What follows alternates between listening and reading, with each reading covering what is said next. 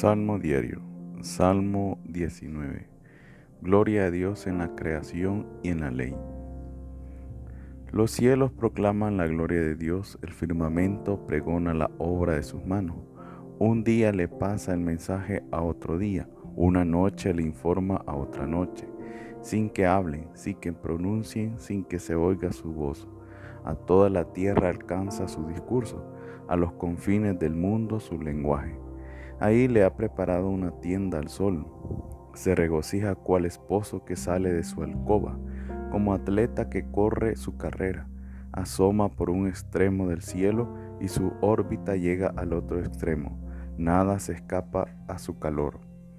La ley del Señor es perfecta, devuelve el aliento, el precepto del Señor es verdadero, da sabiduría al ignorante. Los mandatos del Señor son rectos, alegra el corazón. La instrucción del Señor es clara, da luz a los ojos. El respeto del Señor es puro, dura para siempre. Los mandamientos del Señor son verdaderos, justos, sin excepción. Son más valiosos que el oro, que el metal más fino. Son más dulces que la miel que destila un panal. Aunque tu servidor se alumbra con ellos, y guardarlos trae gran recompensa. ¿Y quién se da cuenta de sus propios errores?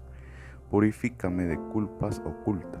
Del orgullo protege a tu servidor para que no me domine. Entonces seré irreprochable e inocente de grave pecado. Que te agraden las palabras de mi boca, que te plazcan el susurro de mi corazón.